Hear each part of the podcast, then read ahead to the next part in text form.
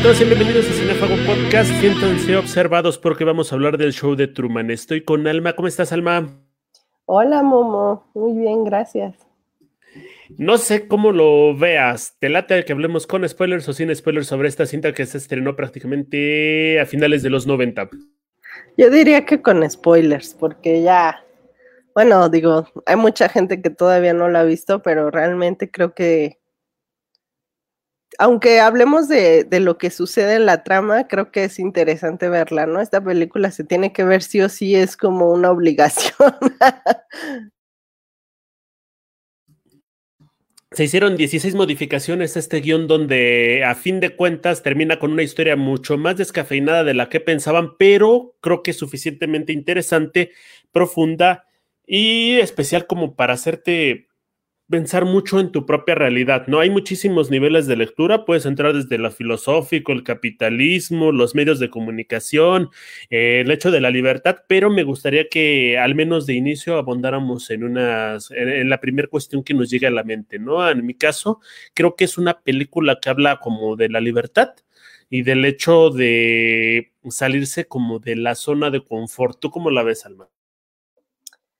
Pues mira, a mí, yo cuando ahora que la reví, me acordé mucho que justamente esta película eh, nos la ponían como ejemplo en la facultad, ¿no? En la universidad, o sea, te estoy hablando de que yo entré a la universidad en el 2002, 2003, por ahí.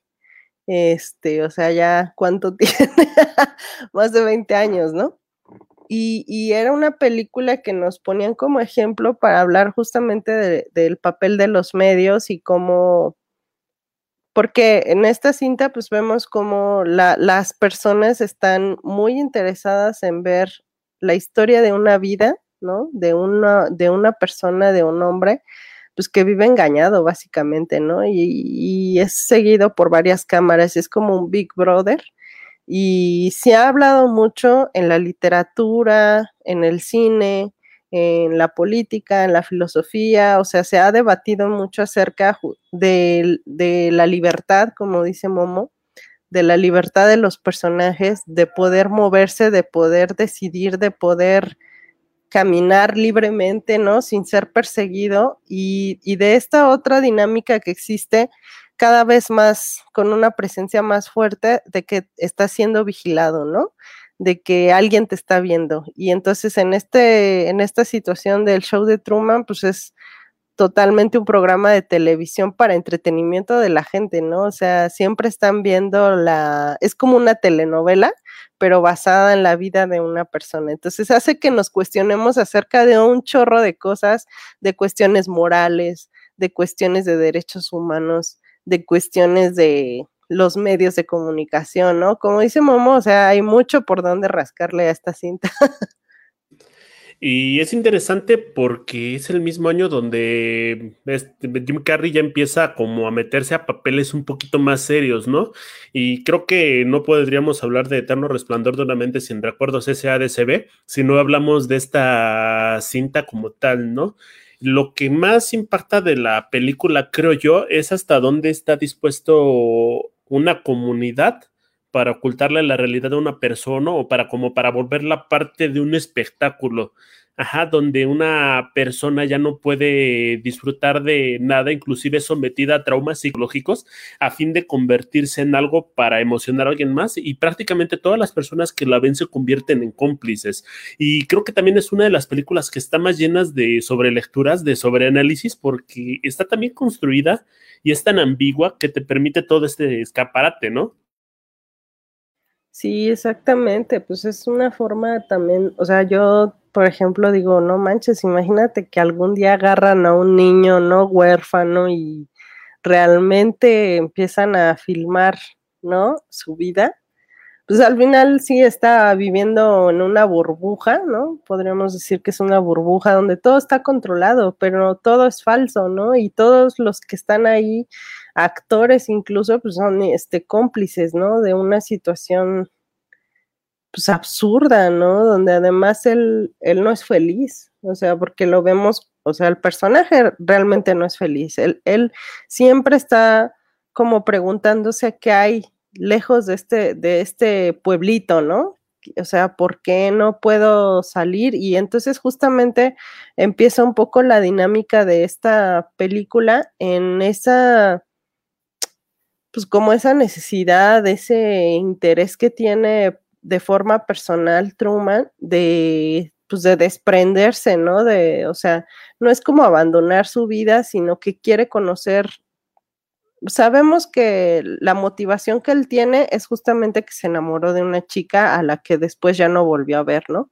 Pero van ocurriendo muchas cosas alrededor de, pues, de los días, digamos, que a él le van haciendo cuestionarse como qué es lo que está pasando, ¿no? Y se siente también en algún momento, creo que, o sea, lo dice incluso este, abiertamente, o sea, se siente engañado, o sea, se siente observado, siente que lo están siguiendo, es como una paranoia de la que él no sabe realmente cómo, o sea, qué está pasando, ¿no? Pero se lo cuestiona. Entonces, e, es muy interesante, la verdad, como la forma en la que presentan esta película, porque pues yo creo que sí te, te motiva como a preguntarte un chorro de cosas, ¿no? ¿Qué, haría, por ejemplo, eh, si esta situación fuera real? Pues obviamente yo creo que entraría aquí una denuncia de derechos humanos porque pues de entrada no puedes hacer eso con una persona, al final es como una especie de experimento, ¿no? Y ha habido un chingo de experimentos en, en la vida de los seres humanos, pero pues también no de una forma pública, ¿no? Entonces, creo que de entrada esto es una motivación como a algo, una manipulación psicológica, ¿no? Entonces está, está fuerte el tema. Hay una lectura que no he escuchado y que me gustaría abordar. Está el hecho de que nos empiezan a, empieza la película y nos dice, Truman tiene diez mil tantos días, ¿no? O sea, el programa lleva tanto de, tan diez mil tantos días, ¿no? Eso significa que Truman está cerca de encontrarse con, con, los 30, con los 30 años, con el tercer piso. Entonces también me gusta pensar en una cuestión de que podríamos estar hablando de la crisis de los 30, donde las personas están viendo señales toda su vida, o sea, es, es obvio que la producción ha tenido problemas pero siempre los ha sabido resolver, ¿no? Por si no, no habría planes para resolverlos como tal. Truman los ve, pero a fin de cuentas está como todo este mundo alrededor que le hace ignorar todos esos detalles, entonces no se da cuenta de la producción. Es hasta el momento en el que él empieza como a notar cuando cae esta lámpara del cielo, empieza a notar que las cosas no van por ahí, ¿no? Que puede haber otras cuestiones. Entonces, esta lectura, volviendo a lo de la lectura de los 30 años, eh, me gustaría pensar que es un mensaje para las personas, ¿no? No tienes por qué pensar que tu vida aburrida y perfecta va a estar, ya está resuelta, ¿no? Puedes empezar a notar pequeños detalles que hay alrededor de ti y que te pueden impulsar a buscar lo que en sí es otro mundo, no la, no la cuestión de cuatro paredes a la que estás acostumbrado. Sí, pues hay, hay personas que tenemos como este interés nato, digamos, de conocer, de saber más, de movernos, ¿no? A otros aspectos de la vida. Y hay personas que no tienen como que a lo mejor ese, ¿cómo se podría decir? Ese motor. Hay, yo tengo muchos amigos que, o sea, realmente, pues nunca les ha interesado ni siquiera salir, ¿no? De la Ciudad de México. O sea, es como, pues, eh, o sea, yo estoy contento aquí, o sea, ¿no? No me gusta viajar, yo quiero tener una familia y eso es todo. Y hay otros que dices, güey, quiero viajar, quiero conocer, quiero, ¿por qué a ti no te interesa viajar y todo? Entonces, sí, sí lo creo como que hay de todo tipo de personalidades, ¿no? Y efectivamente yo siempre le, o sea, yo como un una persona que, que se interesa pues por conocer, ¿no? Que siempre me ha llamado la atención saber más de todo. Entonces, este, pues siempre estoy como preguntándole a, mis amigos justamente que, que, ellos no, pues ¿por qué no, no? O sea, ¿por qué no les interesa como a lo mejor viajar a otro país o por qué no les interesa vivir solos o por qué? O sea, yo desde mm, pues Chavilla ya me quería ir a vivir sola, ¿no? Y decía, puta, yo ya me quiero ir a vivir sola y, mis amigos eran así de, pero ¿por qué? Si con tus papás está, o sea, en la casa de tus papás estás bien, ¿no? Te dan todo, y así de, no, o sea, yo quiero vivir como mis propias reglas y experimentar y etcétera. Y pues sí vemos como que todo, o sea, este interés, ¿no? De, de querer salir y de querer saber qué está pasando, pues alrededor, ¿no? Yo creo que es bueno cuestionarse, o sea, para mi punto de, ver la vida y las cosas, yo creo que siempre es bueno cuestionarse y cuando no te cuestionas, cuando vas siguiendo simplemente una línea, yo siento que no estás viviendo tu vida. Bueno, ese es mi punto de vista, ¿no? No sé ahí qué nos puedan decir nuestros oyentes, pero sí siento que sí hace falta a veces ese impulso, ¿no? Por conocer más, por ver más, por hablar más, por conocer a otras personas, conocer otros mundos.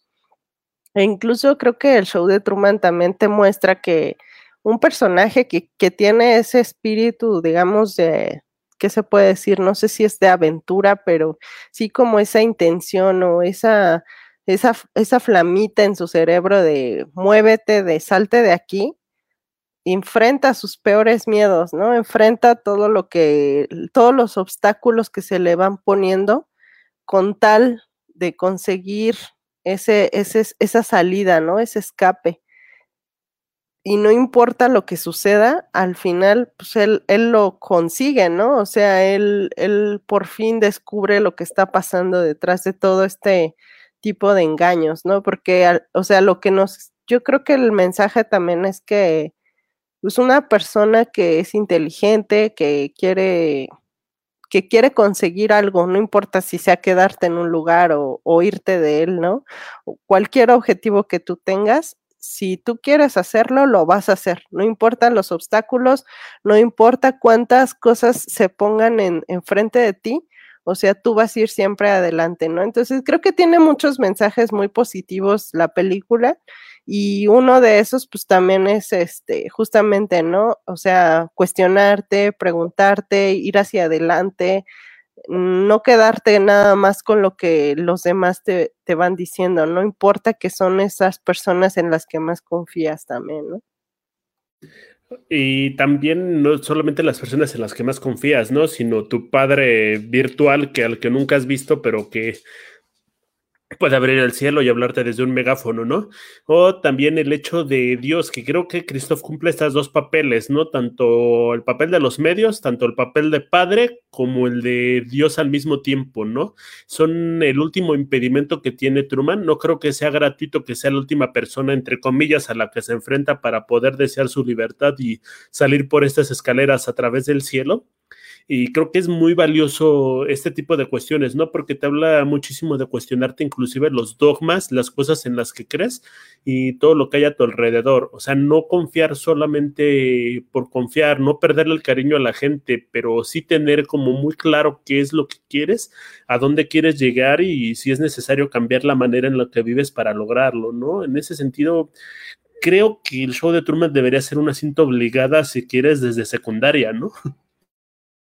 Sí, pues es que tiene tantos puntos de vista por donde se puede abordar, pero yo creo que justamente, ¿no? O sea, te hace pensar en la naturaleza humana, ¿no? Y yo creo que eso fue de lo que más impactó en su momento también cuando se estrenó esta película, porque este actor, pues no era tan respetado en el género, digamos, de drama porque Jim Carrey, porque él ya tenía como este antecedente de la máscara, ¿no? Y como lo vemos en una película un poco más seria, donde sí tiene un, e, estas expresiones que siempre utiliza en sus, en sus cintas, ¿no? Unas muecas muy remarcadas, en fin. Eh, pues todo como que se ve tan superficial, pero al mismo tiempo vemos la transformación de ese personaje que tiene una vida perfecta que tiene un transcurso del día rutinario, que hasta podríamos decir de flojera, ¿no?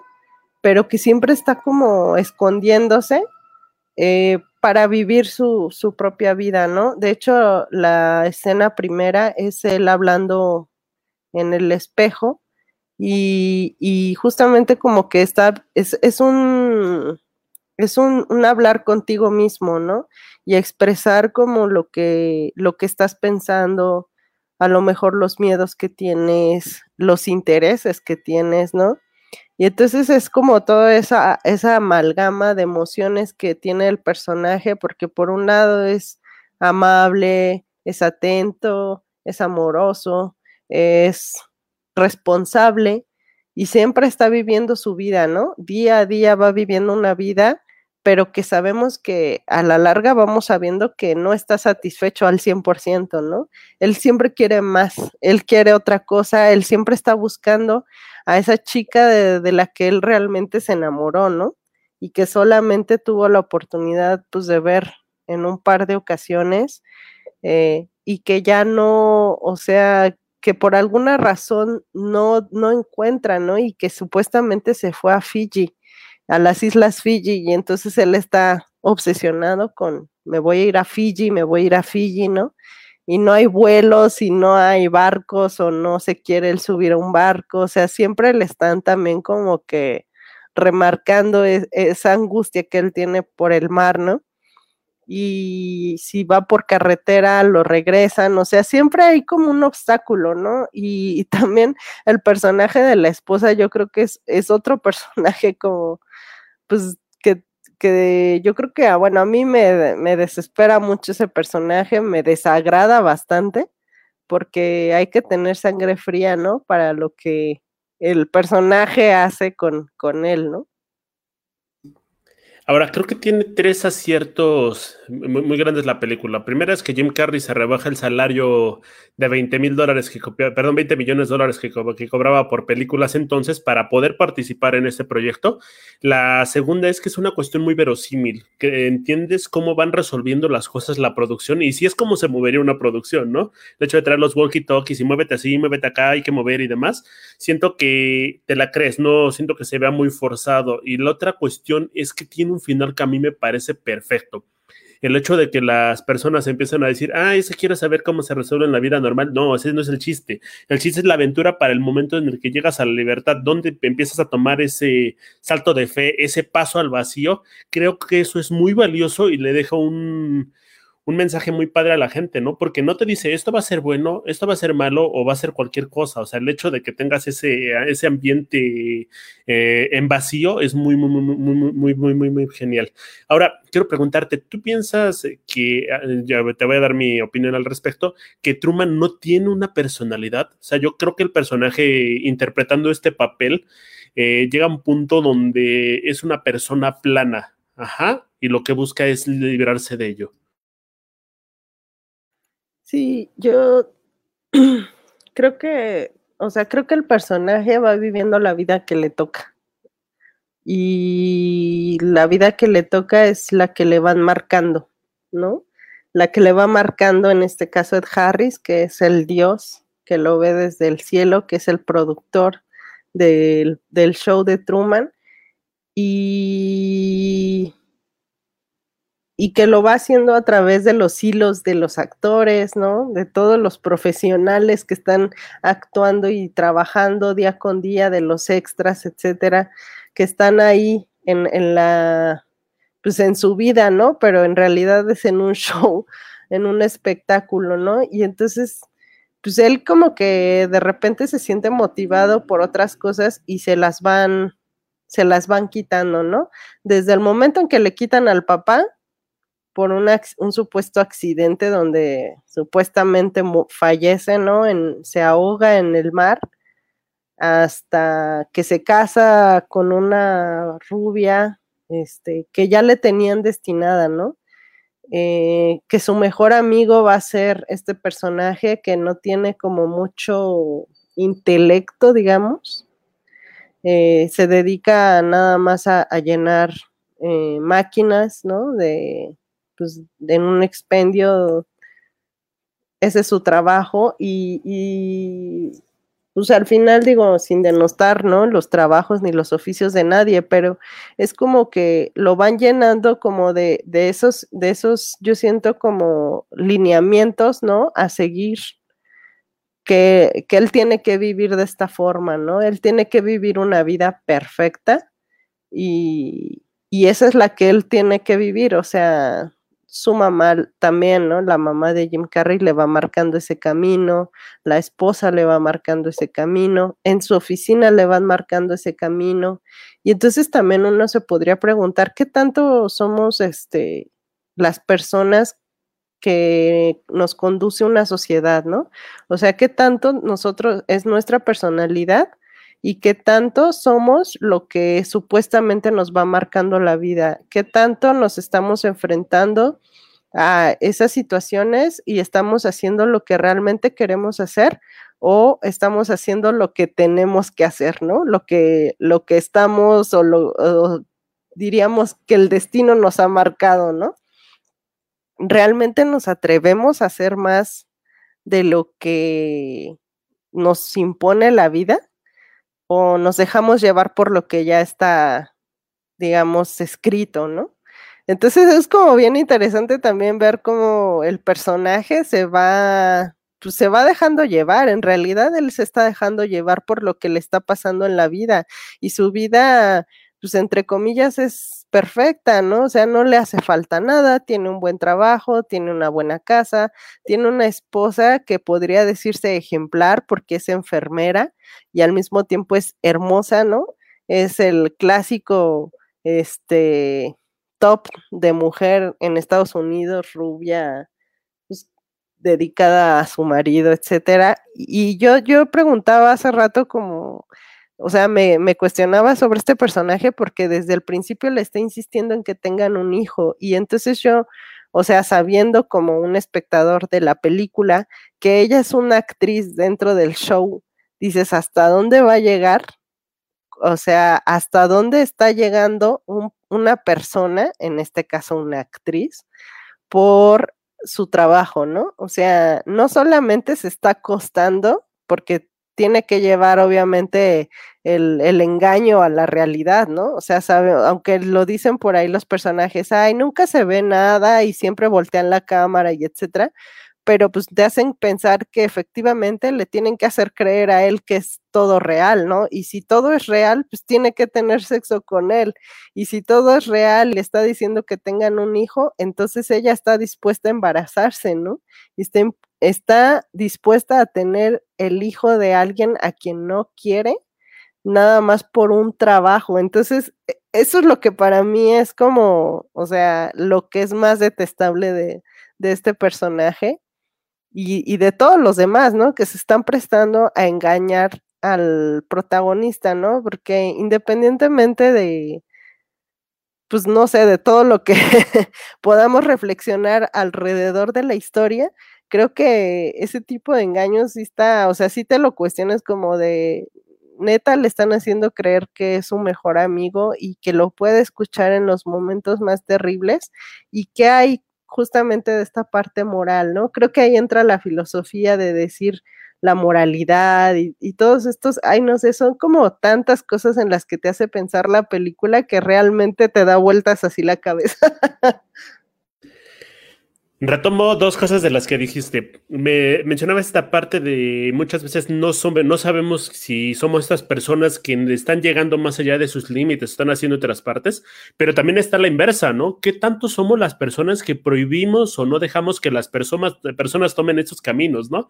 El hecho de decirle a alguien, ¿sabes qué? Pues no pintas bien Hitler y pues mejor dedícate a invadir Polonia. Eh, estamos cometiendo también pecados contra otras personas, ¿no? No la estamos dejando ser. Ahora, la cuestión que mencionas de la esposa, hay una escena eliminada de la película que es todavía más tétrica. Están haciendo una lectura de guion y el amigo de Truman pregunta, oye, ¿y qué vamos a hacer si este güey se muere, no? Dice, no, o sea, cuando este güey se muere, la serie va a continuar. De hecho, por eso precisamente es el niño. O sea, quiere tener el hijo para continuar con este proyecto y una vez que muera este, o se hace el spin-off, o vamos a seguir la vida del hijo de Truman para que la serie siga postergándose. No estamos hablando de la explotación del hombre por el hombre a fin de cuentas y de manera ilimitada. Y entonces eh, no, ya no van a ser estos personajes, sino van a ser otros. Entonces nos están hablando de un ciclo que va a continuar y que nos va a seguir afectando. Ahora, originalmente esta película se iba a llamar The Malcolm Show iba a ser muchísimo más, este, mucho más oscura, iba a ser sobre un hombre que iba a tener ataques de paranoia, que iba a sentir que lo estaban viendo a todo momento y que iba a estar como protagonizando este reality show que no existía, iba a ser interpretada por Gary Oldman. Mi sentencia es, por favor, hagan esa película, no importa que exista el show de Truman. Eh, ¿Tú cómo lo hubieras visto? ¿Crees que hubieras quedado mejor en lugar de esta película o crees que como un producto aparte también estaría genial?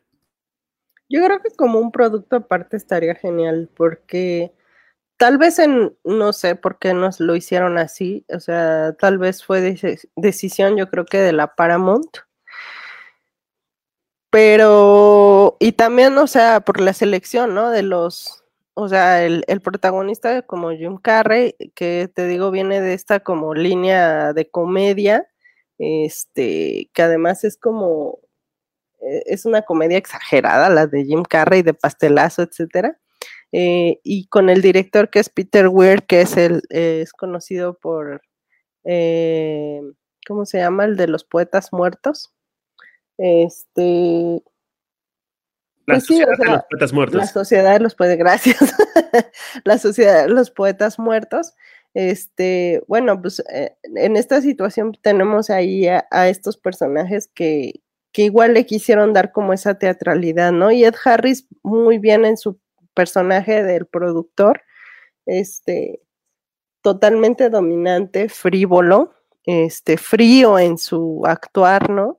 Como que sabe muy bien hacia dónde va y justo lo que nos estás contando, ¿no? De, esta, de este pedazo de, de, la película, de ya tienen el plan, ¿no? De, de, seguir adelante. Y justamente yo creo que, o sea, cuando le van poniendo todos estos obstáculos a Jim Carrey en, el, en su personaje de Truman, ¿no? Para que no salga del, este, pues ahora sí que de, del show, del lugar, este, son, o sea, todos esos obstáculos que te dicen, este, no quiero que se acabe el programa, ¿no? No quiero que se acabe porque es un, es un éxito, ¿no? Es un éxito de televisión, entonces al final es el éxito del productor, ¿no? Y el productor de hecho se siente como un dios y se visualiza, yo creo que a sí mismo como un dios, ¿no? también tenemos ahí como la soberbia de ese personaje. Y pues sí, o sea, yo creo que estaría increíble ver una nueva cinta que además retratara a lo mejor de una forma más oscura, pues esta temática, porque yo creo que te haría pensar en también en un buen de cosas, ¿no? Yo creo que te daría a lo mejor otra visión, pero tendría que ser justamente un cineasta que tuviera esa visión dramática, oscura, este, con actores que tuvieran como esa, esa también visión de decir, esto tiene que ser más oscuro, más denso, más serio, más terrible, ¿no? Incluso habría modificaciones, yo creo que en el guion, ¿no? Para volverlo todavía más crudo.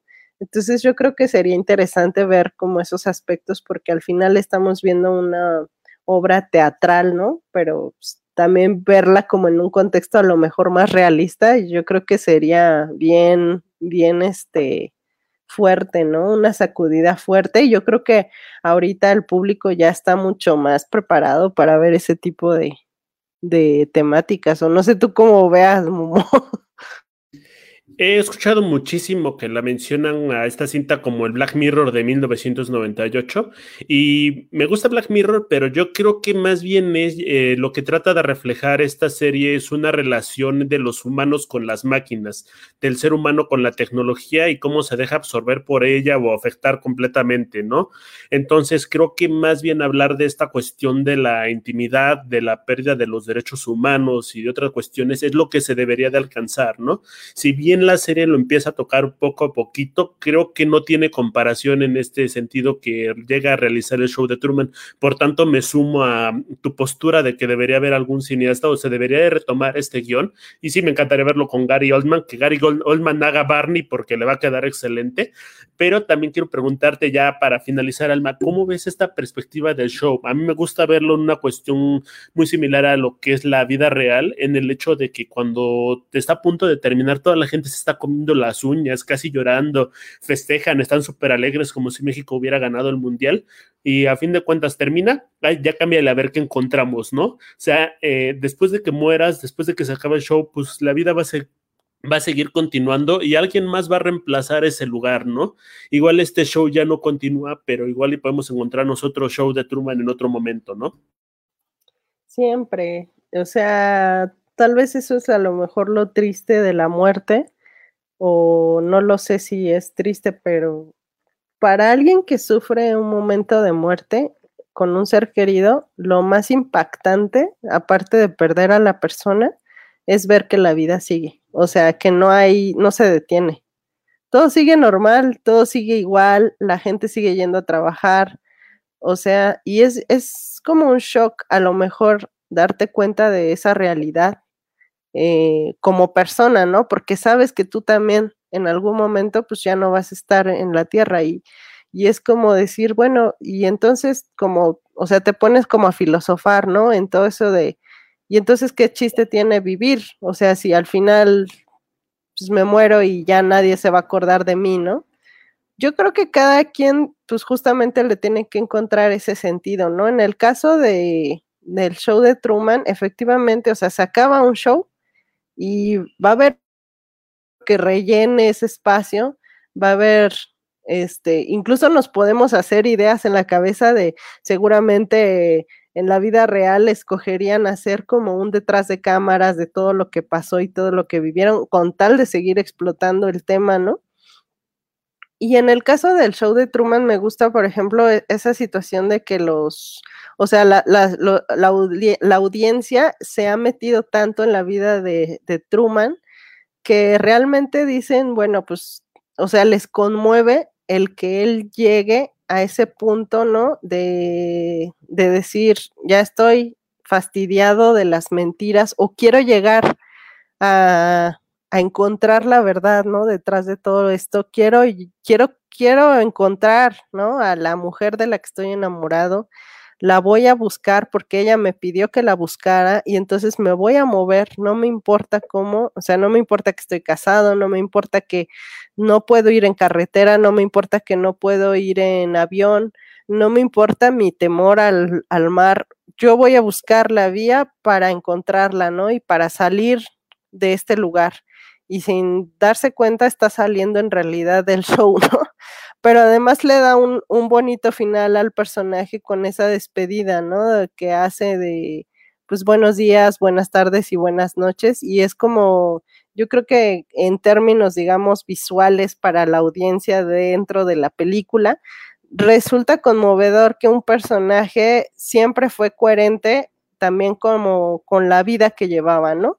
Y no importa que le digan, va, afuera va a haber porquería, este, pues yo me voy a seguir arriesgando, ¿no? Entonces eso, eso es como súper interesante porque al final, hablando justamente de estos temas de, de, muerte y vida y etcétera, pues bueno, o sea, yo creo que si, si estás vivo y sabes, o sea, todos vamos a, a morir, es lo único seguro que hay en la vida, ¿no?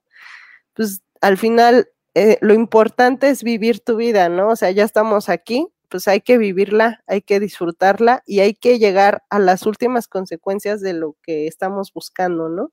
Obviamente esto no dice o no justifica algún tipo de, de crimen ni nada, más bien es como que encontrarse con uno mismo, ¿no? Yo creo que lo interesante es encontrarte a ti mismo y seguir adelante, ¿no? En ese camino. Les quiero anunciar que no quisimos tocar el mito de la caverna porque ya hay un montón de podcasts y lugares donde hablan al respecto. Eh, pueden escucharlos también para que tengan otro escaparate de, de, opiniones al respecto de esta cinta.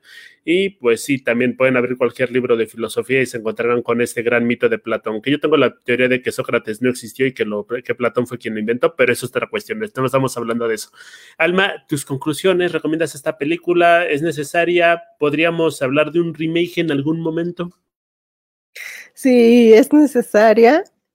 Yo creo que todos la tienen que ver y yo creo que además de que es entretenida, pues sí te hace reflexionar, ¿no? En un chorro de cosas como las que hablamos ahorita y en muchas más.